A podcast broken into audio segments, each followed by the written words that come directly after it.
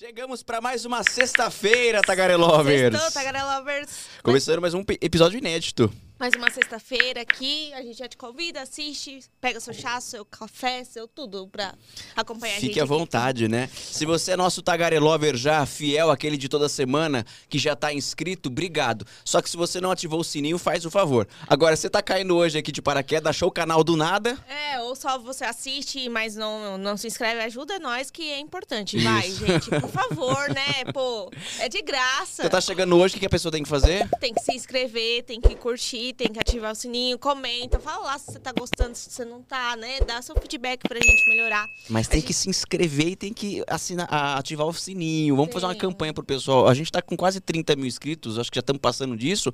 E essas pessoas precisam ativar o sininho para Tem, receber pra notificação. notificação. Também estamos nas redes sociais, TikTok, Instagram, estamos bombando também os cortes você acompanha durante a semana.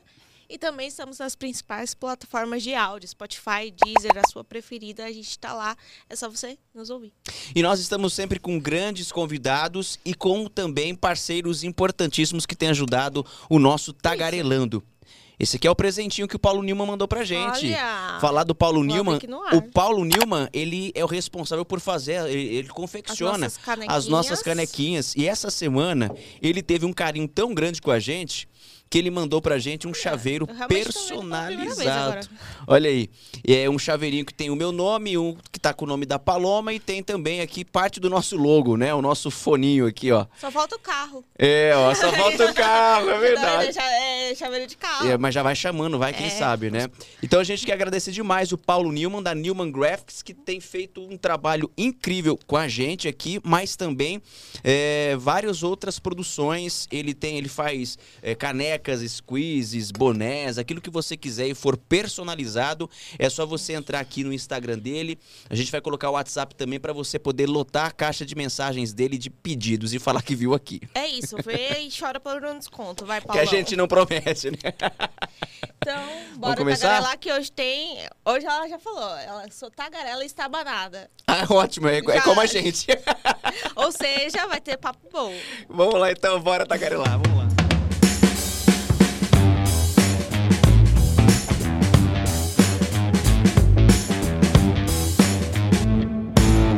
É jornalista, quase 20 anos de televisão. Eu sei que vocês tá falando, ah, vocês só trazem jornalista, mas essa é jornalista, vocês não estão entendendo. ela tem um, um portfólio, já foi de correspondente, tá aí, e agora ela tá na frente de um doc investigação com aqueles casos mais marcantes do país, 12 episódios que já está disponível no Play Plus também para você assistir, e ela vai contar os bastidores dessa gravação. Afinal, ela esteve frente a frente com as principais pessoas envolvidas nesse caso, suspeitos, assassinos e tudo mais. Então agora ela vai falar todos os bastidores aqui pra gente. Seja bem-vinda, Thaís Furlan. Thaís Furlan. Tô Mas, muito feliz. mas o sobrenome dela poderia ser Coragem, né? Mulher do céu. Tô muito feliz de estar aqui. Ah, gente que agradece. Só falar, você falou para as pessoas comentarem se gostou. Não, não, não aceito. É só se gostar. Por favor. Gostamos É, assim. Se for, se for Ativa o sininho, faz tudo que eles mandaram. mas, comentário amigo, positivo é melhor. Gostou, tá? É, você falou que você é estabanada. Pra caramba. Já fala pra gente, você chegou falando que, que se- que se queimou na cozinha. Nossa, eu tô toda machucada, tá feio. Eu não vou nem mostrar porque é horroroso. Eu tô com duas queimaduras aqui. Eu fui fritar ovos para as minhas filhas. Eu tenho duas meninas gêmeas É. e eu não quis derrubar água de coco de um lado, a frigideira aqui, ó. Eu sou essa pessoa, na Mas isso é inteira. porque você é estabanada ou porque cozinha não é muito a tua praia? As duas coisas. Ah, então. Cozinho, adoro cozinhar, mas cozinho mal, portanto não, Não, cozinho. mas todo mundo fala assim, ai, é tão fácil quanto fritar um ovo. Fritar um ovo não é fácil, tá? Eu vou falar, porque fazer ele bonitinho não é fácil. É, e minhas filhas querem bonitinho, com a É, gema mole que eu então. odeio. Eu acho cozinha, tudo na cozinha eu acho muito difícil. Eu admiro muito quem manja, quem manda Eu bem. também, eu não. Eu levei um tempão pra aprender a fazer tapioca. Pra você ter uma ideia, que parece que é a coisa mais fácil do mundo. A minha era horrível. Não, eu sou tipo vocês. Na minha casa, eu sou famosa por não saber cozinhar. E aí, quando eu vou cozinhar, eu ligo pra minha mãe. E eles falam que Quem eu faço nunca? uma sopa rave, 24 horas pra sopa ficar pronta. Feijão rave, estoura a panela de presa. É assim, a minha Mas vida é quando essa. eu, eu saí da minha casa, né, da casa dos meus pais, e fui pra Bauru morar sozinho, e aí eu tinha que começar a viver de verdade, né? Então, fazer arroz, feijão, fritar um bife, quantas e quantas chamadas de vídeo eu não fiz com a minha mãe? Eu faço isso até hoje. Pois é. A minha mãe fez um caderno de receita pra mim, deu de presente de Natal. O melhor presente que eu já ganhei dela é é, é assim, um caderno de receita para qualquer idiota cozinhar. É assim, ó. Um dente, ela fala desse jeito. Um dente de alho, Thaís, descasque o alho, tire, no, é desse jeito. Refogar, o que é refogar? Entre, ela faz assim. Mais didático impossível. Mais didático impossível. Tem igual aquele meme, quando a mãe fala assim, coloca dois copos de água no fogo. Aí tá lá os dois copinhos Os dois copos, assim. no copo eu, mesmo. Eu sou essa pessoa na vida. Mas então, Thaís, você está aí à frente desse projeto que a gente falou um pouquinho, mas é, tem muito mais. São 12 episódios disponíveis já, já tem seis disponíveis, Sim. você falou. E aí a gente quer saber que, qual foi o principal desafio, assim, para como começou essa ideia? Foram nove meses, praticamente uma gestação. Exatamente. Um Ah, é o maior desafio da minha vida. É um projeto grandioso, ele é incrível, uma equipe espetacular por trás. Vocês conhecem algumas dessas pessoas que estão ali. E o maior desafio foi convencer assassinos ou condenados, mesmo que eles não confirmem a acusação, a gravar, ficar frente a frente comigo ali. E eu não aceitei a premissa de não ter o assassino, porque como é que você fala de crime real se você não tem a mente do assassino nesse documentário, né? É importante falar com a vítima, com o familiar da vítima, com o promotor, com o delegado, com todo mundo que investiga, com o perito. Mas eu não aceitei não falar com os assassinos. Então eu fiz a negociação com cada um deles. Então isso foi eu tomei muito não para tomar um sim, mas eu não desisto. Mas não é, adianta. é o processo do convencimento? O que, que você, como é que você articula com o assassino? Às vezes o cara nunca falou sobre. Todos que a gente entrevistou, eles nunca falaram. Era, tinha uma premissa também de ter novidade Isso é nos inédito. docs. É, não tem um episódio que não tem um furo jornalístico. Essa era a premissa. A gente está acostumado né, a ver true crime, é, e aí se reconta. E, e eu e acho que é um produto muito bom, tá? Que fique claro. A gente reconta o caso do começo ao fim. A gente tinha uma premissa. Essa equipe premiada de jornalistas, né? Do núcleo de projetos especiais. A gente não ia aceitar só recontar um crime. Então, tinha que ter novidade em cada um deles. Então, procuramos casos que esses assassinos também nunca falaram. Eu vou te falar, eu escrevi cartas, eu telefonei para presídio para celular, que a gente chama de bodinho, né? Que é celular irregular de dentro de, de presídio. Eu falei com o advogado, falei com mãe, falei com o irmão, falei com o filho. Eu cerquei eh, de todas as formas. Mas eu era isso aqui no na, na conversa. Eu, na Você- carta. Eu não tenho uma carta formal. Eu escrevi, eu estava escrevendo, eu es- errava. O que, que você faz numa carta normal? Você dá uma rasurada? Eu não voltava. Eu não queria. Era o que estava na minha cabeça. E talvez essa verdade na negociação, essa transparência, é, tenha feito algum efeito, né? Fez o efeito de fato. Mas esse foi o meu maior desafio. Tem uma pessoa que eu não gravei ainda, mas que eu volto aqui para contar para vocês depois. Eu tenho certeza. O episódio já está editado e nós vamos derrubar esse episódio e reeditar, porque eu vou conseguir falar com ele. Então eu não desisto, eu não desisto. Eu tomo não assim, para, eu recebo carta, para de me mandar carta, eu não vou te responder mais. Tá bom. E aí eu você falo. manda outra. Mas no mesmo dia. Eu escrevo a hora que eu. Eu vou no correio pegar a carta, eu vou no correio que eu criei uma caixa postal, eu vou no correio pego a carta, eu fiquei amiga do pessoal do correio, eles me avisam quando chega a carta. Eu vou lá pegar a carta, eu já respondo do meu carro. No calor de não. Tem uma decepção às vezes? Tem. É, com certeza, Mas né? eu falo, não, não, não. Vou pedir. Vou pedir. Vamos lá. O Eu não sou, já eu, sou- tenho, vou lá. eu sou uma grande otimista na vida. E eu trago isso para reportagem. Você foi meu colega ali, você sabe como é, eu não desisto. Não, não dá para desistir, né? É, Eu, eu falei pra Paloma, eu falei assim, eu não tenho roupa pra poder Ah, bater papo para. com a Thaís Furlan. Não tenho condições. Porque a gente que é repórter admira muito a sua coragem, você é destemida. E você traz na sua veia aquilo que a gente chama de jornalismo raiz mesmo. Ah. Por exemplo, escrever, Escrever carta, escrever véi. carta, viajar dois, três dias de ônibus sem tomar banho, que eu vi uma entrevista sua você falando isso, é, entrar nos presídios quantas vezes forem necessárias. Isso é jornalismo raiz mesmo, é, é você realmente ir em busca da notícia e não ter medo do não, né? Porque não eu acredito que tenha sido a resposta que mais tenha levado, mas você não se conforma com o não. É, né? e quem trabalhava comigo ali, é, as pessoas que trabalhavam comigo no Jornal da Record já conheciam esse meu perfil. Já sabiam que eu não ia desistir. Quando eu cheguei lá, eu tomava, não, então vamos repensar de fazer dessa maneira. Não, não. Eu falo, tá bom, deixava e continuava. Continuava. Vamos lá. É, teve preso que eu entrei três vezes no presídio. E assim, é difícil que você tem que conseguir uma autorização judicial. Aí o, o- o diretor tem que permitir que você entre. Eu entrava lá, falava durante duas horas com o preso. Não, no final mandava outra carta, posse de novo, autorização judicial. entra no presídio. Isso tudo fora do meu horário de trabalho normal de gravação, porque precisava render. Mas eu, hoje eu tenho certeza que foi o melhor caminho. Eu sou repórter raiz, até porque eu sou de uma geração anterior. Eu não uso celular para escrever. Eu vejo vocês ali na rua, tudo mandando. Eu não, eu vou no papel. Eu anoto tudo no papel.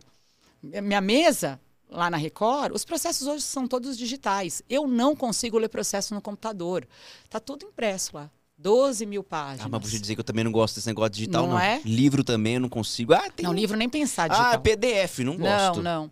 Processo, como é que você lê um processo no computador? Eu não tenho essa expertise. Eu preciso ler, escrever, marcar, conversar com o E papel. processo geralmente tem quantas mil páginas? É, vamos lá, Gil Rugai, 12 mil páginas. Você, É, você leu as 12 mil. Sim, e é que tem uma coisa. Eu li duas vezes. Tem uma coisa. É, quem está acostumado a ler boletim de ocorrência, a ler processo, a ler despacho de juiz, sabe correr aquele processo no que interessa, né? Tem, muita, tem muito papel ali que você vê que é, é o pedido do pedido do pedido do pedido, isso aqui é o laudo. Então, eu tenho essa facilidade porque eu faço isso há 20 anos. Mas é do- são 12 mil páginas. No BO você já vê que tem erro. Num BO, que tem uma casca de banana ali. E aí você vai procurando, né? Eu tenho o maior prazer. Eu tenho processo de homicídio em cima da minha mesa de cabeceira, na minha casa. Minhas filhas morrem de rir. que eu vou deitar à noite, escuto música, vejo meu, vi- meu li- livro e pego e dou uma olhada no processo. Muito bom. Essa Eu nasceu, adoro, tá? Nasceu pra isso. é um prazer, jeito. assim. Eu adoro, eu adoro. E quem escolheu os casos? É, a equipe. Eu cheguei lá num primeiro momento, a gente. É mais ou menos foram uns 30 casos selecionados, mas tem alguns como, que a gente vai descartando ali no meio do caminho. A gente teve um cuidado muito é, especial com os familiares das vítimas. Se a vítima, se o familiar de- num primeiro momento falava, eu não quero esse caso no ar, eu não quero falar sobre isso, ou eu nem. eh, Às vezes é- a pessoa não dá entrevista, mas ela de- o caso poderia ir para o ar. A gente descartou, por respeito ao familiar da vítima. Então, esse era um critério muito importante, né? O caso do Champinha, para quem não, não se recorda, Champinha é um adolescente de 16 anos com outros quatro criminosos. Eles mataram e estupraram uma menina de 16 anos e o namorado dela de 18. Foi um crime que parou o Brasil pela crueldade por tudo aquilo. A primeira coisa que a gente fez foi ligar para o pai e para a mãe ah, das vítimas e eles autorizaram. Então, acho que essa preocupação era maior do que convencer um suposto assassino a falar. A gente teve esse cuidado com o familiar de todas as vítimas. E, e desse caso específico, quais as. Não, não- você não vai falar, óbvio. né? Não, Eu vou- falo assim, conta pra mim as novidades. Não, ah, vou- tem. A gente achou um lugar que ninguém sabia onde ele foi. Então, vamos mudar a pergunta então, pra ela não É. dar spoiler. É, Mas sem conta pra spoiler. gente os bastidores desse caso, aquilo que é possível que você revele, porque foi um dos casos mais importantes, assim, que, como você disse, um caso que parou o Brasil. E até recentemente aí, né, o Champinha andou ah, aprontando também. Você cobriu essa história, né? Fiz, Isso é fiz. muito. E foi por um acaso, passando ali em frente à, à unidade onde ele estava Unidade Experimental de Saúde. Isso, né? Onde ele estava preso ali. Durante a madrugada a gente viu uma movimentação de polícia. A gente estava indo para fazer um outro caso e aí por uma questão de instinto e não, e não foi nem instinto meu, foi do repórter cinematográfico do auxiliar. Eles pararam primeiro porque na época eu chegava num horário diferente e aí me encontrei com eles lá. Resumindo, tava uma movimentação daquelas e a gente sem entender o que estava acontecendo, porque aquele movimento não era normal pro horário, e a gente conseguiu descobrir que o Champinha estava liderando uma rebelião ali, tinha mantido um enfermeiro, se eu não me engano, refém ali, E um agente. e um agente, e ali a gente fez aquela cobertura. Mas então, é, eu quando, quando soube que era o Champinha que estava ali, porque eu não sabia. E, o- e o policial falou para mim numa naturalidade, ah, então, Lucas, é, o Champinha acabou de liderar uma rebelião. Eu falei, quem? Sabe assim? Falei, quem tá aí dentro? Acaba tudo, derruba a matéria e vão ficar aqui, né? Não, que eu vou fique... E aí, aí a gente ficou e, foi só isso, e aquele dia a gente pautou É. a imprensa ali, porque realmente foi É, uma eu- questão de sorte. No episódio, aquele material que você conseguiu com exclusividade, aqueles vídeos do, e a foto ali do enquanto ele estava mantendo o refém, a gente vai usar. Ah, que legal. Isso é só você que teve ali naquela época, foi, né? foi mesmo. É. Foi mesmo. E foi uma surpresa saber, né, é, disso. É, o Champinha, ele, o grande, essa história, todo grande caso de polícia ele guarda segredo. E quanto mais tempo, esses segredos são mais fáceis de serem revelados, né? As pessoas têm muito medo de falar naquele primeiro momento ali é, do crime, no calor da cobertura.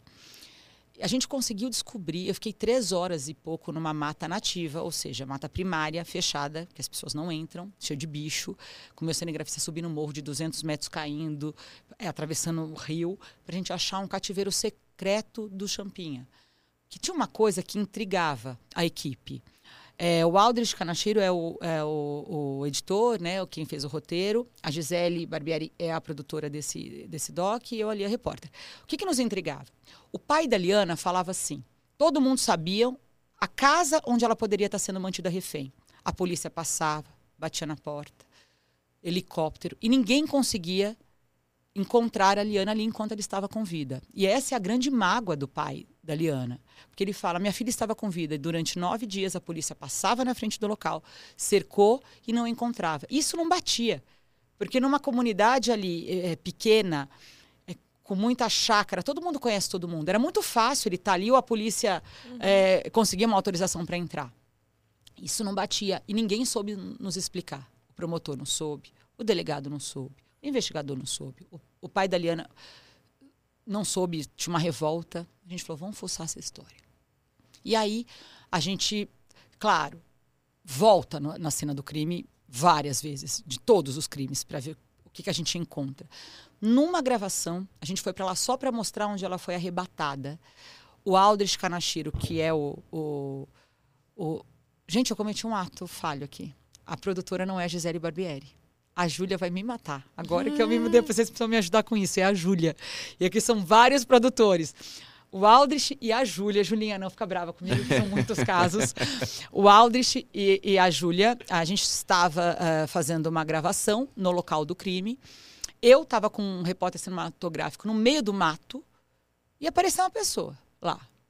E o Aldrich e a Júlia, muito ligeiros, eles foram conversar com essa pessoa. Ele Olha, não, eu era o caseiro da, do local onde aconteceu. É, e aí ele, a gente foi até o local para ter certeza que ele era o caseiro. A gente entrou no cativeiro, a gente gravou e a gente fez essa pergunta para ele. Por que, que ele não foi? Aí ele falou, porque ele tinha um cativeiro secreto no meio da mata. E a gente fez esse percurso. E eu estou te contando, foram três horas e meia dentro da mata. O que essa menina sofreu, ele cada vez que tinha helicóptero ou aproximação da polícia, é, ele tirava a menina que ela tinha sido violentada naquele dia 10, 12 vezes. Tirava a menina, fazia ela andar e eu fiz o percurso. É, pelo menos uma hora para ir, uma hora para voltar. A gente demorou mais porque a gente foi fazendo com a câmera e gravando e para e grava. Então ela sofreu todo tipo de horror. A polícia nunca foi até esse cativeiro. A polícia nunca soube desse cativeiro. Esse local nunca foi periciado para saber se outro criminoso pode ter passado por ali e há suspeita de que outros homens participaram desse estupro coletivo. Então é isso. Cada, cada caso tem a, a sua revelação. É, eu, do Champinha tem outras revelações, que se a gente adiantar tudo aqui, pede uhum. a graça, mas era a premissa. E, e aí, essa alma de repórter que a gente fala é importante porque a gente esteve em todos os lugares. Não é recontar com o arquivo. Não teve um crime, um lugar que a gente olhou alguma coisa no arquivo que a gente não voltou. Toda cena de crime, mesmo 20 anos depois, ela guarda um mistério, ela guarda uma resposta. Essa é uma premissa importante. Eu nunca fiz matéria de um minuto e meio da porta de delegacia sem ter ido, desculpa, num local do acidente, se, for, se era um acidente, no local de um homicídio. Eu nunca aceitei isso. A história nunca está na porta da delegacia. A história nunca está no fórum. A, a, investigação pode estar, tá, mas a história está na cena do crime. Então a gente também tinha isso como premissa. Foi muito rico, assim. Trabalhei que nem uma maluca, mas eu estou muito satisfeita com o resultado. Sobre o Champin ainda, como é que você o classifica? Ele é um psicopata? Eu vou dizer o que a psiquiatra dele falou para mim. A gente convenceu a psiquiatra a gravar. Ele é um psicopata. Champin, nas palavras dela, ele não pode viver em sociedade. Ela acompanhou ele por anos. É, ele tentou convencer, a, a, como todo psicopata, a psiquiatra de que ele, depois de ter confessado o crime, de que ele era inocente, de que o namorado da Liana era o verdadeiro assassino, que ele foi morto. Uma história sem pé nem cabeça, que teve jornalista irresponsável que deu asa para essa história, e essa família desse menino sofreu demais, porque imagina, a acusação era de que o namorado levou a menina para lá para simular um sequestro, porque ele conhecia o Champinho, namorado, né, por, de vista e aí pedir dinheiro, e aí o crime deu errado, mataram o, o, namorado e a Liana. É uma história escabrosa. Então ele tentou convencer a psiquiatra disso. Ela disse que ele é um psicopata incurável, não pode viver em sociedade. Eu fui três dias na porta da unidade experimental onde você esteve para flagrar a saída de funcionários dali. Porque essas pessoas têm contato diário, são só cinco internos ali para aquele prédio daquele tamanho. Todos relatam a mesma coisa. Que ele tem traços de psicopatia ainda hoje aparentes. Que ele não recebe mais visita nem da mãe, que se mudou, é, recebe uma carta ou outra, e que ele é ele não é violento no trato no, diário com os outros internos, mas que ele tem uma personalidade é, bem controversa. Mas é possível doentia. estabelecer um diálogo com ele? Sim, ele fala, ele conversa. Ele conversa. Conversa, conversa. Ele nega o crime hoje. Você conseguiu falar com ele? Não, Não, não, porque como ele é inter- interditado judicialmente, é, é ilegal. Ah, ok. Não, a gente não pode falar, não pode, não nem por carta. Minha carta, eu escrevi para ele, minha carta não chegou para ele. Porque ele não pode. Legalmente ele não pode falar. Ele tem um tutor que não autoriza ele a falar. É, então é. Ele deu uma, uma, uma entrevista uma vez para o Fábio Diamante do SBT, lá atrás. Quando o, Fábio Diamante, eu acho que ele era do estado de São Paulo, uma coisa assim. É, só que essa entrevista não foi publicada. Porque o Fábio Diamante acho que estava dentro do, do fórum, de uma vara de, de infância e juventude, e por acaso foi cobrir uma matéria, o Champinha chegou para dar um depoimento. Por algum motivo ele teve acesso ao Champinha, o Champinha topou da entrevista, ele deu entrevista. Logo depois disso, eh, isso ele contou pra gente. Quando todo mundo descobriu que o Champinha eh, tinha falado com ele, eh, pediram para o jornal, sob risco de recolher o jornal, pediram para o Fábio, jamais, você vai derrubar a estrutura inteira eh, da, da vara da infância aqui, porque ele não pode dar entrevista. E aí essa entrevista não foi publicada. Que frustração pro repórter, É, meu Deus do céu. Ele conta essa história, ele, ele me contou essa história no bastidor, e eu até pedi para ele, falei, vai, procura essas anotações dessa que também é repórter raiz, né? Mas ele não tem mais. Mas ele falou que ele olhava no olho do Fábio Diamante quando ele se sentia, né, é, assumiu o crime, assumiu o crime para ele, olhava no olho e quando a pergunta é, contrariava, olhava para baixo, mas ele falou que uma, uma personalidade absolutamente é, confusa, assim, sabe, que oscilava. E não vai sair de lá, né? Ou tem essa discussão judicial, mas não tem nem, é, não tem uma É, se a própria psiquiatra diz que ele não pode ficar em sociedade, não há o que fazer, né? Porque ela é a pessoa que o acompanha. Acompanhava, agora ela não acompanha, mas é isso. Mas, é? Mas mas eu ali- falei com outros, tá? Muita, muita gente não gravou comigo, mas as pessoas me deram essas informações. Um monte. Do IMESC, os, os psiquiatras falam. Ele não tem condição. Então é um cara que vai ficar lá. E no bairro também. Eu, fui, eu fui até o bairro, eles falam que ele era absolutamente violento no bairro, cortava a mão das pessoas. Ele era uma, um- vivia no meio do mato. É, tem, tinha um homicídio dele, ele tacou fogo num morador de rua enquanto menor antes desse caso. O que eles falam é que assim que a Liana assumiu, o pai da Liana assumiu a investigação e foi de carro até lá e pegou um investigador de polícia na delegacia da cidade para rodar no primeiro dia. Diz que esse investigador entrou no carro e falou assim: Isso é coisa do Champinha. Só que o pai da Liana não sabia que era Champinha. Ah, O investigador depois não quis continuar com essa informação, mas esse investigador se acovardou, prevaricou e podia ter salvado a vida dessa menina. Então é, é um crime muito triste. Você fala que ele tentou até manipular a, a psiquiatra dele. Quando você estava entrevistando outros, você sentiu que estavam tentando te manipular Sim, também? todas as vezes. Todas as vezes, é. Com as histórias absurdas, assim. É, na verdade, assim, é, a história ela não fecha, né? A Graciele, que é a madrasta, que é condenada pela morte do, do menino Bernardo, né? É, o meu editor, ele até disse isso pra mim. Ele falou assim, você caiu no golpe dela? Ele falou pra mim, "Cê- você estava acreditando no que ela estava te falando? Porque ele, porque assim, o que, que a Porque gente... Eles são bons, né, né Não, são ótimos. A Graciele nega o crime, mas a versão dela para essa negativa de crime, ela não se sustenta pela investigação, ela não se sustenta pelos outros depoimentos de forma alguma. E aí, quando eu começo a entrevista com ela, ela fala que a verdade vos libertará. E aí eu falei, você está me dizendo isso? Então, conte a verdade, Graciele. O que, e, e em alguns momentos ela fala É isso. aquela carinha de dó, Aí né? ela para, ela pensa. Segundo o meu editor, eu não reparei isso na hora, porque você tem um- uma, uma, é, adrenalina ali, né? Você tem tempo para gravar no presídio, você está dentro de um presídio, você não pode fazer a pergunta errada, você não pode. é, O, o entrevistado não pode desistir no meio da entrevista, porque se ele fala não quero mais, acabou. Então você tem que ter todos os cuidados que não tem uma frieza de uma ilha de edição depois acompanhando o que você fez. Ela repetia as minhas perguntas. Era o tempo. Eu não percebi isso na hora. Então, se eu perguntava para ela, Graciele, você matou o Bernardo? se eu matei o Bernardo, ela pensava no que ela me respondia de e respondia. Aí ela respondia outra coisa. Era o tempo que ela usava para pensar. Me manipulou muitas vezes ali. Eu tenho uma convicção que não interessa para o público, não interessa para ninguém. Se ela matou ou se ela não matou. Eu não estava ali, não era um confessionário, não era a tendinha da Thaís Furlan, delegada, promotora. Segundo julgamento. Não era, não era. Ali era a Thaís repórter querendo ouvir a verdade daquele entrevistado. Seja qual for a verdade dele, né? Porque senão aí não faz sentido, né? Se eu tiver uma premissa e eu quiser comprovar a minha premissa, eu estou na profissão errada, eu tenho que ir para a delegacia. Mas é, em alguns momentos eu de fato acreditei que ela ia falar a verdade.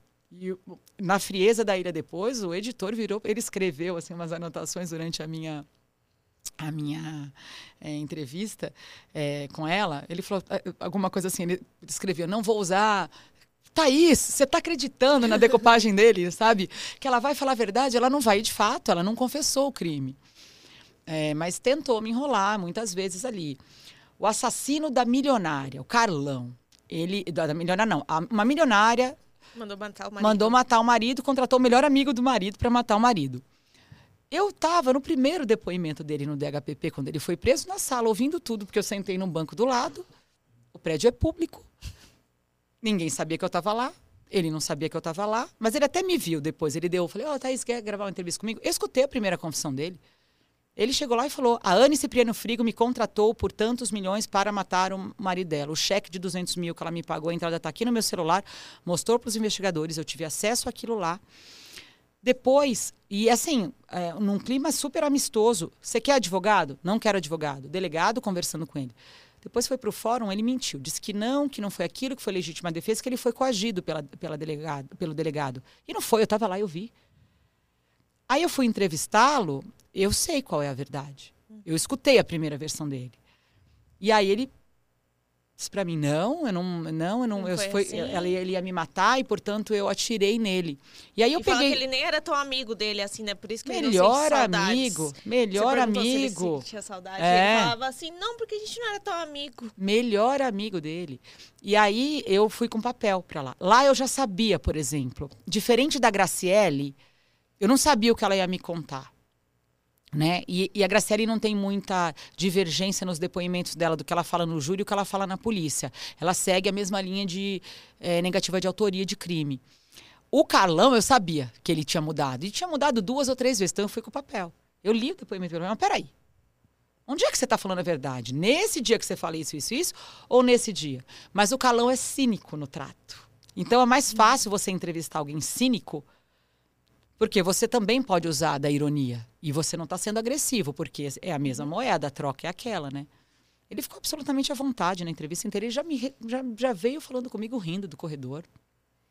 Então, depende do, do, do, do tom que a pessoa dá para você, né? Mas eh, nesse momento que você é, falava com o Carlão, ele soube em algum momento que você já tinha ouvido a, a, o primeiro depoimento dele? Você chegou a comentar que estava? Ele sabe porque ele me viu na delegacia. Esse furo é meu, essa história é minha. É, lá atrás. Então, eu, depois que eu ouvi o depoimento, que é como vocês também fariam, estava quieta uhum. lá fora, lá, escutando o que, o que tinha, sem gravar, claro, estava sem câmera, estava sem nada, eu pedi uma entrevista para ele, com o meu celular. E aí, eu já tinha informação, mas eu precisava. Chegou a pensar ainda, e eu me apresentei. Então, ele sabe. Ele sabia, ele me conhece desde o primeiro dia de cobertura. Então, é, ele, ele, não foi difícil é, convencer é, a falar. porque ele tentou te enrolar, mas ele sabia que você sabia é. que ele tava mentindo. Mas era cínico. cínico que aquela imagem lá, ele chegando lá todo felizão, é, tirou o é, capacete, logo depois de ter cometido. Rim, sorrindo, sorrindo. Ele, aquele, aquilo foi o que eu vi no presídio. E eu vou te contar, acaba a gravação, ele pede para ficar num ambiente reservado comigo, tirar o meu microfone, tirar o dele, porque ele queria me fazer uma outra revelação. Entende? Ali, ele, ele, ele e, e, aí fica muito claro, mas você não está falando isso gravando sobre, né? Ele é, mas eu posso te contar aqui. Então, depende do perfil, né? A entrevista com o Calão foi uma entrevista muito fácil para mim. Talvez porque eu cobri esse caso. Eu, muitos casos eu não cobri e foi uma escolha da equipe ali também, porque daí eu não tenho um olhar viciado para nenhuma história. Eu não cobri Gil Rugai. Então eu não acho que ele matou, que ele não matou. Eu vou ler o papel, que o papel vai me contar é o que eu vou acreditar. Ah, Champinha, eu não cobri o Champinha. Então, se eu tivesse feito champinha, talvez eu não tivesse ido atrás desse, desse cativeiro sequestro, secreto. Talvez eu tivesse normalizado de que a polícia bateu e não entrou. Entende? É, esse caso, é, como eu cobria, ele foi mais fácil né, na entrevista, ser nada de braçada. Você lembra ali de detalhes que estão frescos na memória. E ele sabia que eu sabia tudo do caso também. Então foi uma entrevista mais fácil. De, com o assassino foi mais fácil. Ele é confesso. Qual foi a mais difícil? A Graciele. Sério. Que foi mais difícil conseguir também. A Graciele, todos nunca falaram, mas a Graciele nunca falou e sempre disse que nunca ia falar. Mas eu sou uma grande otimista, como eu disse pra vocês, né? E, de- e dá certo, né? E dá certo. Mas você Não acha- desiste, nunca. Vai dar certo. Uma hora dá certo. Mas olha, me conta uma coisa. Você, por exemplo, quando faz a negociação ou a equipe faz a negociação com esses assassinos, condenados, suspeitos, ok, quando eles dizem não, ok, não quero, não quero, não tenho interesse. Quando eles dizem sim, mesmo que seja para mentir, o que você acha que passa pela cabeça deles quando eles aceitam a exposição? Porque eles não sabem o que você vai perguntar e de que forma que você vai confrontá-los. O que que você acha que passa pela cabeça deles? Não, então é isso. Não tem entrevista combinada. A gente tem uma premissa lá que a gente não aceita. O que que você vai me perguntar? Ou eu não fa ou, ou não fala tal assunto. Você não quer falar tal assunto? Tá bom. É, Você vai ter o direito de me dizer que você não quer falar daquele assunto, mas eu não vou te dizer o que eu vou te perguntar. Eu acho que depende de cada caso. A Graciela, eu fiz essa pergunta para todos. E até para a vítima que nunca falou do, de crimes sexuais. Todos. Por que você resolveu falar comigo agora? A Graciele procurava uma redenção. Ela se mostra, se diz arrependida, diz que vai viver uma vida voluntária dentro de presídio, está escrevendo um livro de memórias dela para presa. E ela queria, era como se fosse uma redenção. O argumento dela é de que o menino morreu que pegou uma medicação escondido dela, mas porque ela estava numa depressão pós-parto horrorosa, é, que o marido não ligava para ela, que ela estava cheia de tarefa, que ela estava é, muito deprimida, doente e que ela não entendeu o que poderia acontecer, não deu atenção para o menino, o menino tomou o remédio, ela desesperada enterrou o menino. Você Essa é, ficou com medo de acharem que ela que tinha dado o remédio e ela decidiu enterrar. é, é, ela, ela é isso, exatamente Ela isso. isso. Tipo, ah, iam falar que fui eu, fui lá, enterrei. É isso. É, ela, ela queria isso. Ela queria limpar a imagem dela. É, de que eu não sou uma assassina cruel. Eu estava doente quando fiz esse, esse- cometi esse, esse crime, que ela disse que não cometeu. Mas era aí. É- é- a- na cabeça da Graciela é isso. O Carlão, eu não entendi por que o Carlão quis falar. Talvez o Carlão ele tenha o traço de psicopatia mais aparente. Eu quero fazer propaganda daquilo que eu cometi, mesmo Quer negando que aquilo falem de mim. o, psico- o psicopata. É, porque ele, ele confessou. Né, e confessa na entrevista o crime. Então, talvez seja isso. Acho que cada um tem uma. O, o suspeito pelo assassinato do Jeff Machado, no Rio de Janeiro, do ator, da Record, um- uma, quase uma repercussão do ano passado, ele quis falar comigo para dizer que ele é de fato inocente. Ah, o discurso dele é muito coerente. As coisas que ele fala são coerentes, porque eram dois assassinos. Ele diz que ele foi usado pelo grande mentor do crime. Então, acho que ele, ele vai. A júri popular agora. Então, ele quer dar publicidade à versão dele, porque a publicidade que tem hoje é completamente contrária, é de que ele é um assassino frio e cruel. Ele quis falar. É justo. É justo, ele tem direito de dar a versão dele. Então, acho que para cada um, Lucas, pega. E aí, nessas conversas de bastidores, eu tenho que entender o que que pega para negociar. Acho que aí tem o faro do repórter, né? Você já teve gente que você achou que não quer gravar com você e no final do dia você está com, uma- com um grande furo com uma entrevista, né? A diferença é que você tem 20 minutos para começar a pessoa a falar. Perfeito. Duas horas com a chefia gritando no ouvido, Perfeito, né? Vem e perfeito. volta. Nesse caso, eu tinha tempo. E eu não desisti, eu incomodei. Mas incomodei, eu recebi carta para.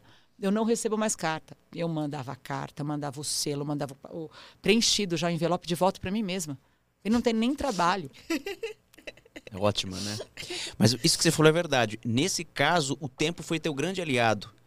Porque você precisa ter paciência. Você recebeu um É. não hoje, mas amanhã você vai tentar de novo e de outra forma. É. É, O jornalismo, ele, em alguns momentos, como esse, por exemplo, ele necessita de tempo. Você precisa de um tempo precioso e que você não sabe nem de quanto tempo é. Você já teve casos em que você, sei lá, por exemplo, nós estamos falando de nove meses que, que foram É. a preparação, É, que, que foi- você usou nove meses para preparar, preparar tudo. Já teve casos de você conseguir, sei lá, uma exclusiva depois de, sei lá, mu- muitos anos ou muitos meses tentando? Nesse específico Não, ou antes? Antes. Sim. Eu nunca desisto. Pra gente ter essa noção de tempo assim, ah, sei lá, você conseguiu uma grande reportagem, mas depois de quanto tempo de negociação?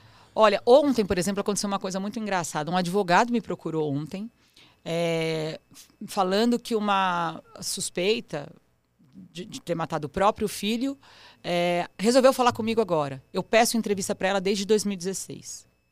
Caramba. E, tenho, e eu lembro, assim, às vezes, eu sou muito distraída, né? Eu tenho hiperfoco pro trabalho mas eu sou muito distraída. O meu chefe lá no Jornal da Record tinha um que brincava comigo, que ele fala, falava assim: ainda bem que a gente conheceu primeiro a Thaís profissional e não a Thaís vida real. que esquece tudo, que derruba bolsa, que não sei o que, que não sei o que, porque a minha vida é uma, eu sou um caos. A minha vida é uma confusão, é uma bagunça, né? Eu faço um milhão de coisas ao mesmo tempo. Mas isso joga a meu favor. Então eu tô vindo pro trabalho, eu lembro, olha, vou ligar lá para fulano, eu mando um WhatsApp. E eu vou lembrando as pessoas. Eu não desi, nesse eu não desisto. Teve um grande crime que aconteceu em São Bernardo, um casal que matou os pais, é, um crime grande, há pouco, sei lá, acho que foi em 2019, não me lembro. Tinha filha que matou. Acho que você cobriu essa história. É, é tipo foi que, que eles é. apareceram queimados é, depois, é não foi? Esse, esse, caso eu comecei a pedir entrevista. Família pra... Gonçalves. Isso. Esse caso eu comecei a pedir entrevista para a menina do primeiro dia dela na delegacia quando ela ainda não, não, Quando ela só foi prestar depoimento, tava na cara que era ela. Ali eu já sabia que era ela. Eu já comecei. Oi, tudo bem, sua Thaís? Não, não, deixa agora, eu tô babalada, meu pai morreu. Não, mas eu quero uma entrevista sobre o absurdo que fizeram com seu pai. Uhum. Não, não, eu comecei. Eu fui entrevistá-la agora, acho que o ano passado. Não desisti. Essa eu fiz via advogado. Ela foi trocando de advogado e eu fiz via advogado. Mas às vezes eu lembro, assim, de um caso. Eu sou muito esquecida com algumas, mas eu lembro. Falo, nossa, vou ligar para o fulano.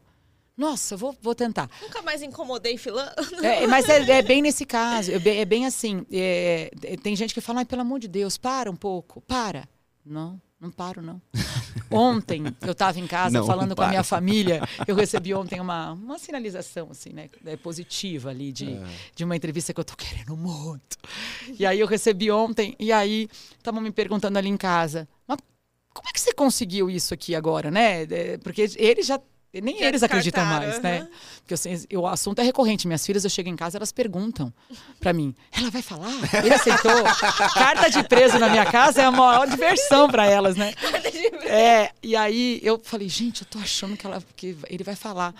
E aí, como é que você convenceu? Aí eu fui mostrar o WhatsApp. Aí eu, até eu abalei o que eu fiz. Vocês olham depois aqui, eu vou te mostrar acho que nos últimos dois meses eu estava de férias, teve plantão, eu mandei um áudio todo dia, às vezes mais de duas vezes. Ela, e a, a, advogada nem me respondia mais. Eu devo ter aqui, dela numa sequência de uns 20 dias, eu mandei uns 30 áudios, nem me responde.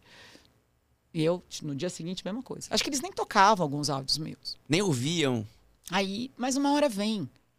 Tem a seriedade do trabalho também, né? É, a assinatura de um núcleo absolutamente premiado por direitos humanos né? A gente tem um respeito, não interessa ali. Uhum. E aí eu, eu também tenho uma trajetória de, de seriedade, de trabalho duro, de não negociar princípio, de não me vender a troco de nada. Eu tenho, essa, eu tenho também essa reputação. E aí acho que isso também ajuda. E já tentaram te comprar? Já, várias vezes. Na carreira, muitas vezes, né? Carreira, muitas vezes. Nesse documentário houve um, um episódio específico. É, bastante dinheiro, né? A gente que é jornalista, a gente sabe que dinheiro não é o forte da nossa profissão. Mas é, tentaram, começa uma oferta em um milhão e meio, termina em três. É de um caso muito específico, a gente está entendendo como a gente vai. Mas aconteceu. Mas durante a carreira, muitas vezes. E seja do policial que eu estava denunciando porque estava tomando dinheiro de cliente pode delegacia, seja de PM, seja de assassino, na carreira, sim. Agora aqui no DOC, você teve até é, convite de visita íntima? Ai, tive. Por carta. Essa está documentada. Mas eu não me, não me abalei. Respondi, para com essa palhaçada. Aí você Aí falou, você... para, para. É, eu, eu tenho, não vou, para. É, eu tenho uma coisa na vida que eu falo para todo mundo, assim, eu, eu, falo duas coisas. Saco o tempo inteiro e para com essa palhaçada. Eu falo, para com essa palhaçada. Eu, é uma coisa que eu falo. Eu falei, para com essa palhaçada, eu tô aqui para trabalhar, vamos continuar. A ideia é assim, assim, assim, assim. Você não, não tocou mais no assunto, você quebra. Ele estava tentando ali me, me quebrar, né? Me... Uhum. Entra na fila, né? A gente tem 20 anos de carreira aí para né? Licença. É, não vai me. Não, não, né? Já tive ameaças reais, não vamos falar de com visita íntima em presídio. Que vergonha, né? Deixa a vergonha para você e deixa o trabalho comigo, né? E que tipo de ameaças? É de morte? Já tive várias. Eu tive uma anteontem, uma ameaça bem complicada, mas não por conta do DOC. é, de uma matéria antiga que eu fiz. Eu já Antiga? tomei ca- pedrada de paralelepípedo, quebraram uma floricultura inteira. Eu estava fazendo uma matéria sobre punk pela Record. Com autorização para gravar a matéria, tinha um, um skinhead e matou um punk. A família do punk me chamou. Não, eu pedi, posso ir ao velório? Pode. A hora que eu entrei no velório, Vila Formosa, eles vieram para cima de mim, a rua estava em, em reforma, de paralelepípedo. Eles tacaram, arrebentaram a câmera, na época custava 40 mil reais a câmera. O cinegrafista correu por um lado, o motorista foi para dentro do carro e eu não sabia para onde eu ia, porque eles falaram, a gente não quer que grava. Eu respondi, ok, vou dar ré. Falei, quem os amigos falaram, os punks. Nisso, a mãe veio. Falou: não, não, não, eu quero gravar. Eu falei: então vamos lá pra frente na, na, na floricultura? Pra gente não ficar afrontando, é um velório. Eu nunca entrei num cemitério, nunca na minha vida. E eu fui muito para fazer eh, enterro sem autorização. Que eu acho a coisa mais absurda do mundo. A gente cobrir um, enterro, entrar num, num- num, no enterro de alguém num velório. Isso eu nunca fiz. E aí, a hora que eu, eles vieram com paralelepípedo, é, e aí eu me escondi dentro da floricultura. Eles quebraram a floricultura inteira. Eu tive o maior prejuízo, porque eu tive que pagar, porque aí o dono da floricultura me deu uma barra de. Sabe aquele jogo, é, pimbolim, totó, que eles falam? Uma barra de ferro que ele tinha lá. Ele me deu uma barra de ferro e falou: corre para o banheiro. Ligou para a polícia, na época era Nextel. Eu chamei a chefia de reportagem, que já acionou a Secretaria de Segurança Pública. Em três minutos estava. Eles chutavam a porta assim para derrubar. Mas eu rezei, eu falo, meu Deus do céu, agora ferrou. E aí virou processo, deu tudo, eles foram condenados. é, depois, né? Porque quebrou tudo Mas ali. você teve que pagar do mesmo jeito. Não, eu paguei por gentileza com a dona da, da floricultura, porque ela me- eles me protegeram, né? E eu, como é que você faz isso? A mulher é uma. Né, não tem nada a ver com isso, ela é uma cidadã de bem. Cidadã de bem. Ela e o marido, ele é um cidadão de bem. Mas já tive um monte de situação. Mas um monte. Mas Você não tem medo? Não. Eu acho que é, eu calculo o risco. Nesse caso, eu não calculei, porque eu. Quer dizer, eu calculei o risco. Né? É, se eu ficar com medo, eu não podia ser repórter de polícia. E repórter de polícia sempre foi um objetivo seu? Na verdade, não. Me apaixonei no primeiro momento que eu fui entrei numa delegacia e fui fazer uma matéria de um, de um homicídio. E aí o delegado seccional de Taubaté, doutor Roberto Monteiro, eu, eu não tenho vergonha de perguntar, né? Nós entrevistamos ele aqui. Ah, jura? É. Ah, não, não é esse. Não? Não, é não. outro? É outro, Ah, é outro. Ele ah, é, não é esse. Tá. Doutor Roberto Monteiro, que era de lá, eu li, eu foca de tudo, né? Para quem não sabe, foca é o, o jornalista é, sem experiência no começo de carreira. Eu foca de tudo, fui fazer um homicídio na minha primeira semana de trabalho na Globo, imagina, do interior, sem saber nada. E aí cheguei, aí eles falavam, eu não entendia nada que eles estavam falando, eu perguntava. Eu falava, tem alguma coisa estranha nessa história? Não, não, não, não entendi. Não, não, não, não, peraí, peraí. E os repórteres me, me olhavam isso, com uma cara horrorosa, assim. Sério, velho? Não, o que essa menina tá perguntando? A gente não entendeu. Aí, aí eles tentavam me explicar. Eu falava assim: calma, deixa eu perguntar para ele. Aí eu perguntei, perguntei, perguntei, perguntei. Saí de lá super satisfeita. Quando acabou a coletiva, ele me chamou. Quem é você? Eu falei: Thaís, sou repórter nova, estou começando agora aqui. Vou te dizer uma coisa. Continue, ele falou para mim, continue na, na profissão porque você me fez. Você me, várias perguntas aqui que eu não tinha resposta porque eu não fiz para o meu investigador. Agora eu tenho um caminho para o crime. Eu nunca vou esque- esquecer disso. Eu falei que um dia eu escrevi um livro chamado Caminho para o Crime. Isso me marcou. E aquilo me deu também uma segurança, porque eu estava sendo humilhada ali pelos meus colegas. Depois disso, eu falei, eu acho que eu estou no caminho grandona. certo. Não, eu acho que eu estou no caminho certo. Continuei foca. Continuei, mas eu não tenho vergonha de perguntar. De perguntar. É, o cara te chancelou ali, né? O delegado É. falou: olha, você serve pro negócio. Porque. Ele, ele, me, é, ele me ajudou a É, entender que eu servia para aquilo. E em coletivo, eu sempre adotei uma, uma prática. Coletiva, um monte de repórter, né, para perguntar. Eu sempre fui a última a fazer pergunta. Eu sempre escutei o que todo mundo tinha para falar. Quebra-queixo, a não ser quando você está ali que você tem uma única oportunidade de perguntar que a pessoa está saindo andando, eu era a primeira a meter o microfone. Mas, do contrário, escutava, escutava, mas eu não tenho vergonha. É, e nem de fazer pergunta idiota. Às vezes a resposta vem na sua pergunta idiota. Eu digo isso. Às vezes eu me sinto um pouco constrangido quando eu acho que a minha pergunta é idiota. Mas eu fico pensando. é, às vezes aquela pergunta que é óbvia na maneira de você fazer é a que vai te trazer uma resposta que é improvável. Claro. E mais do que isso, às vezes ela vai te trazer a resposta completa. E se a sua pergunta é óbvia, é porque você tem uma dúvida. E quem está em casa pode ter a mesma dúvida, dúvida que você.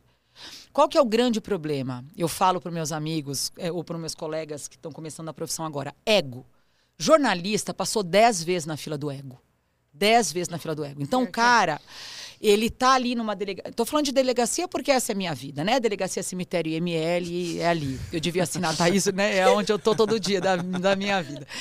Mas é, o jornalista é um bicho egocêntrico. O cara quer ter razão em tudo e o cara quer E sempre mostrar que que ele sabe Ele sabe mais. E o pior, Sabe porra nenhuma. quer mostrar que sabe mais do que o outro.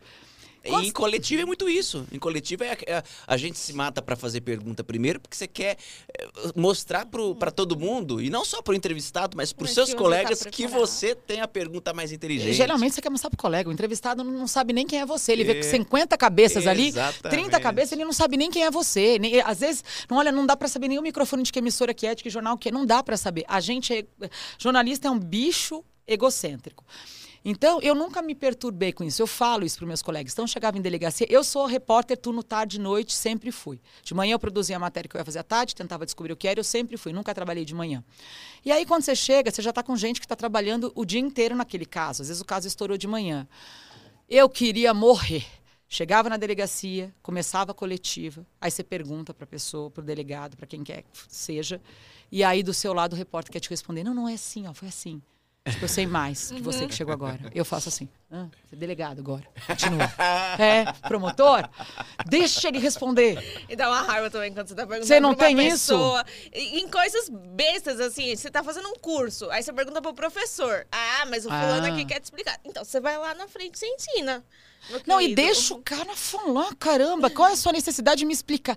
No- assim, no bastidor a gente pergunta. Você chega na delegacia, você vai falar com os colegas. O que Claro. aconteceu? Já entrou preso, já saiu preso, o preso tá aqui, o preso não tá. Como é que é? Agora, numa coletiva, você precisa ouvir a fonte oficial, Exato. né? A e outra coisa que que me irrita. Repórter que inter- eh, interrompe a fala do entrevistado. Então você faz uma pergunta, né? Ah, quando aconteceu o crime? Ele está falando em 1900, nananana, aí vem um repórter e interrompe na frase. A gente que é de TV precisa dar. Você que é editora, você odeia isso, né? Você odeia isso. Fica picotado tudo. Eu não tenho o mínimo constrangimento. Eu falo, deixa ele falar, eu olho para trás. Você pode retomar, por favor, doutor?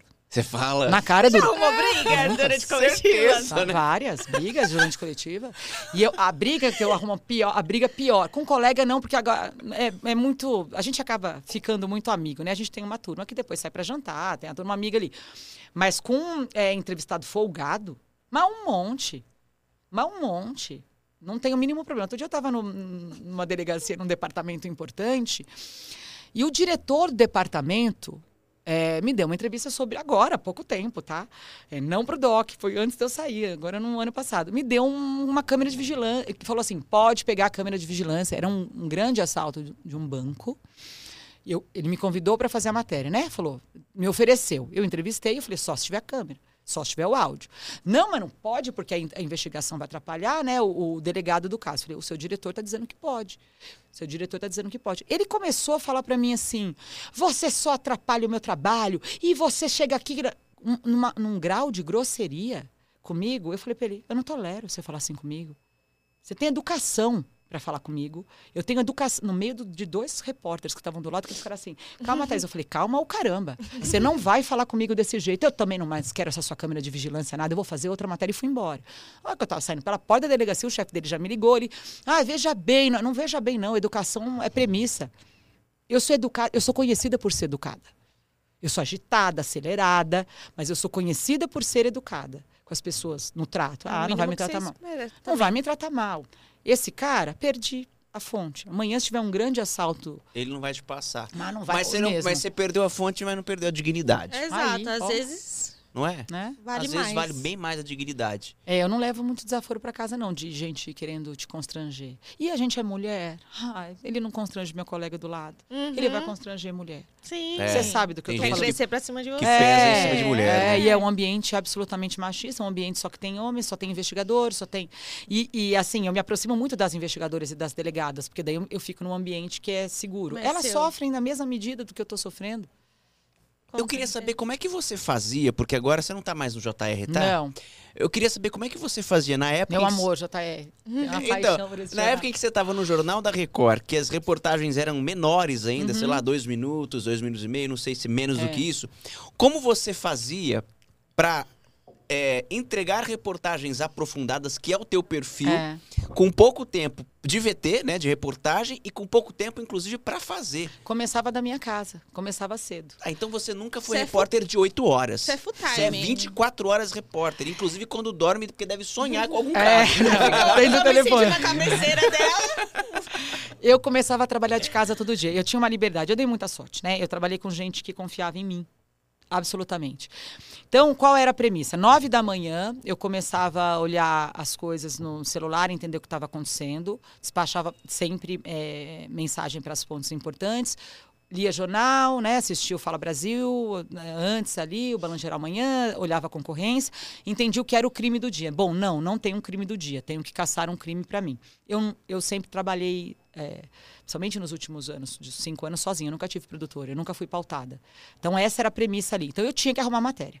Então, eu oferecia ali, quando dava 11 da manhã, as- quando eu tinha muita sorte, três matérias para o meu chefe escolher.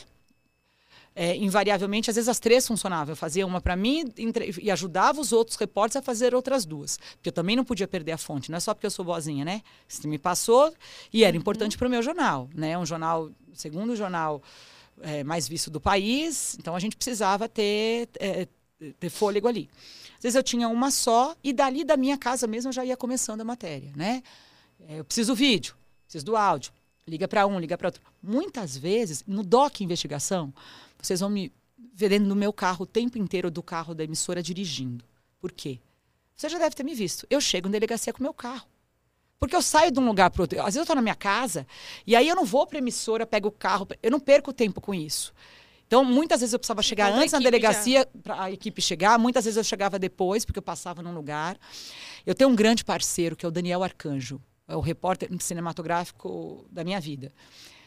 Como a gente vive muito grudado, as minhas fontes conhecem o Daniel. Então ele ia para a delegacia para mim e falava: Daniel, procura fulano, já vai pegando isso, já vai gerando isso, já vai. fa-" Então a gente tinha uma parceria muito grande.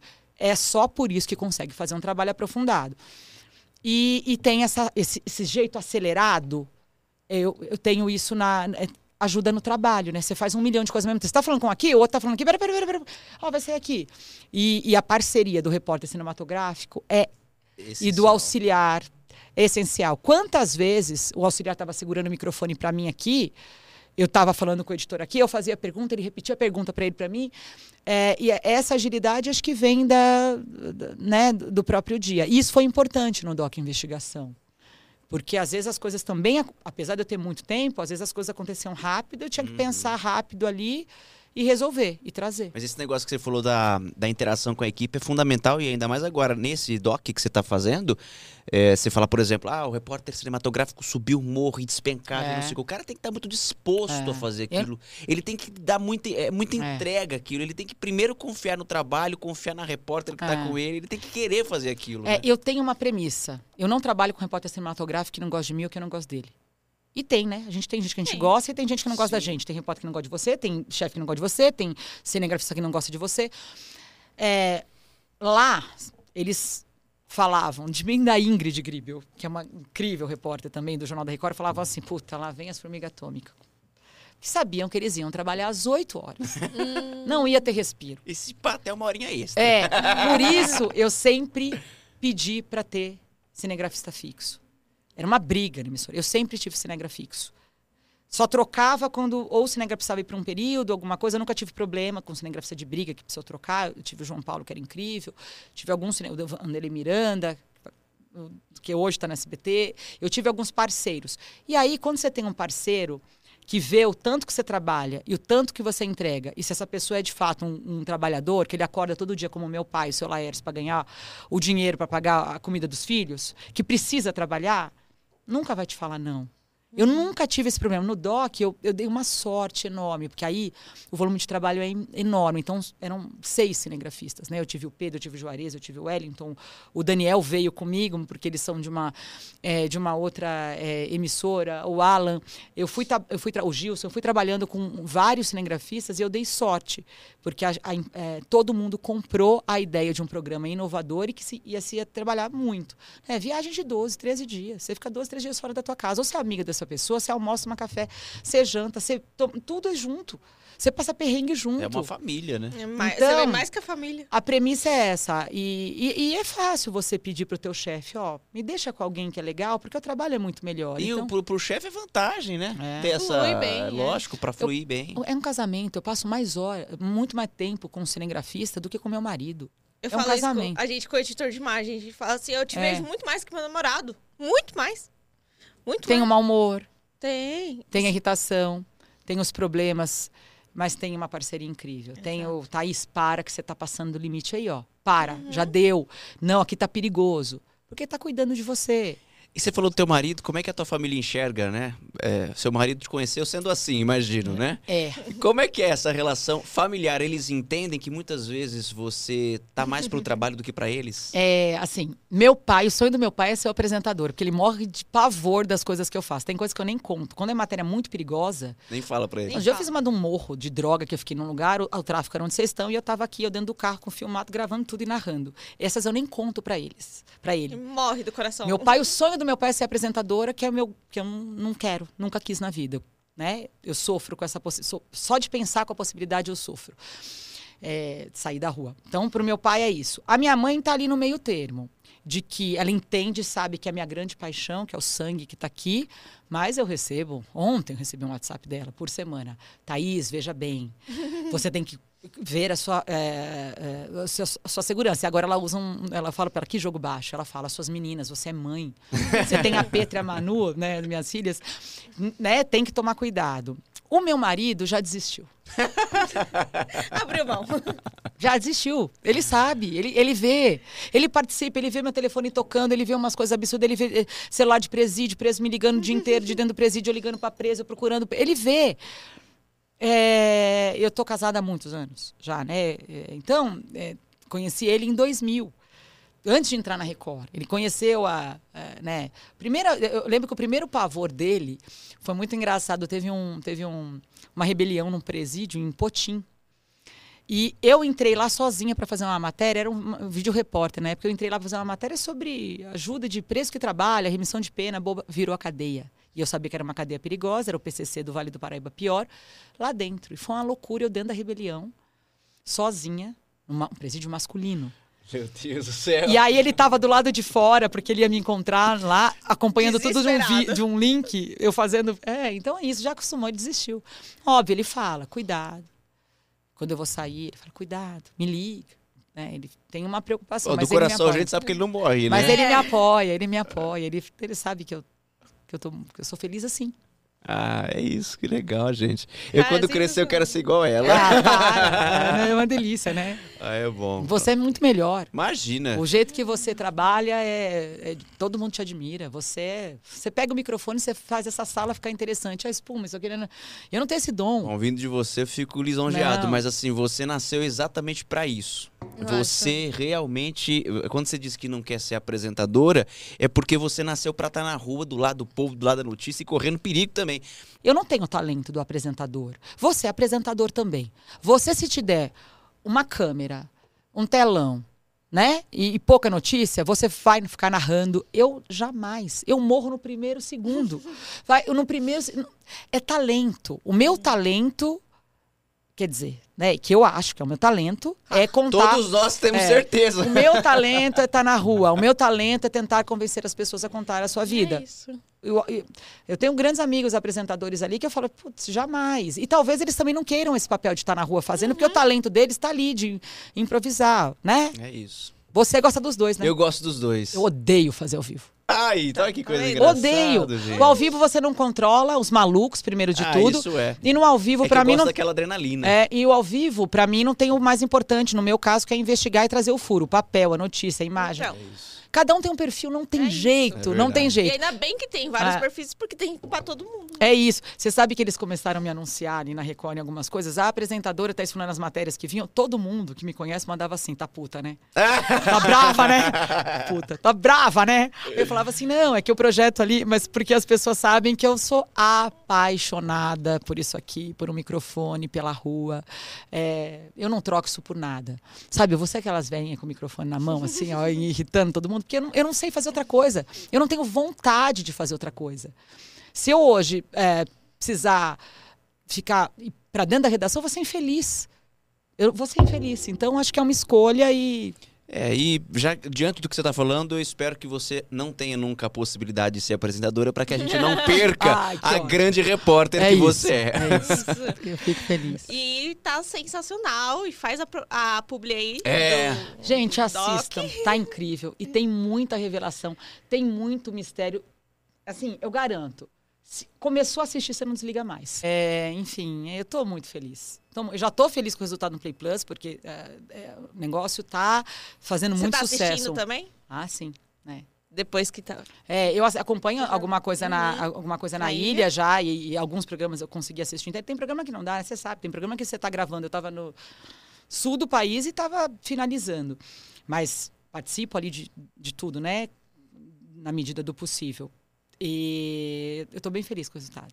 Tô bem Maravilha. feliz. E a gente está muito feliz de ter você aqui. Ah, eu tô muito mais. Vocês podem assistir e me falar depois Oh, que Com vocês acharam. certeza. E a gente vai maratonar, maratonar. Você deu uma aula de, de jornalismo pra gente que gosta. Pra você que tá em casa, de repente não é do jornalismo, mas tenho certeza que assistiu do começo ao fim, porque você deu uma aula de simpatia e de profissionalismo ao conduzir esses casos que param o país. Você não precisa gostar de jornalismo, mas se você gosta de casos curiosos e misteriosos, a gente E todo mundo assiste, Não, né? Porque é- assim, quando acontece esses casos, tipo, realmente, caso Eloá, para o país. Tá É. todo Eu mundo fiz falando. caso Eloá. Tá todo mundo falando. E a gente para Você pra correu atrás do Cupertino, cara. A gente Isso é não conseguiu genial, nem né? falar. Tipo assim, isso é- nossa, uma hora é pouco pra O falar. Cupertino eu troco carta com ele.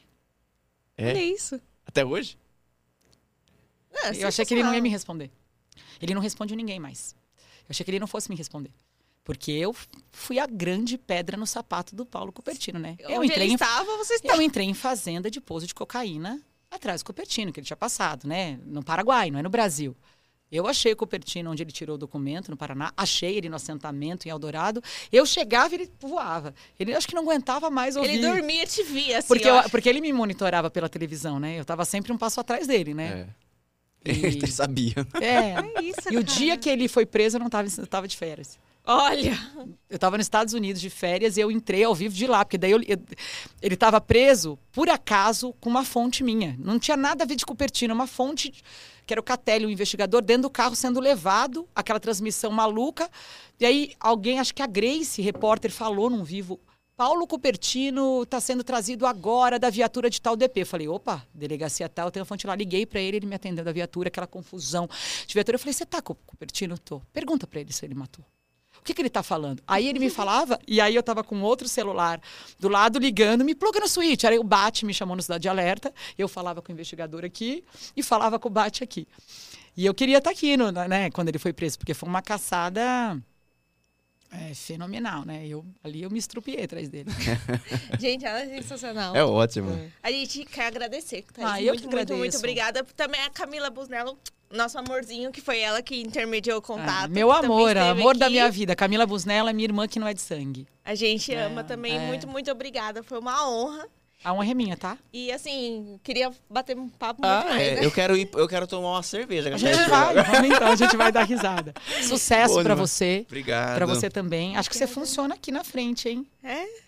Então, acho, tamo acho que você, é, ver. acho que você funciona aqui na frente também. Só vejo você ali atrás das câmeras. Gente, um prazer. Obrigada. Assistam Doc Investigação. Assistam. A gente fez com muita Maratona. seriedade, com muito. é, é, foi, teve muito suor ali. É um trabalho que vale a pena.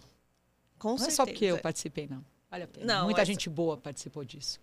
É isso. Ah, que pena ter que terminar, né? Pois é. Legal demais. Muito- muita história, de novo. Obrigada de Obrigado coração. de coração mesmo, né? E Foi sucesso. sempre. sensacional. A gente se despede aqui. Beijo, gente. Beijo pra vocês. Até sexta que vem. Até sexta que vem e compartilhem muito esse vídeo.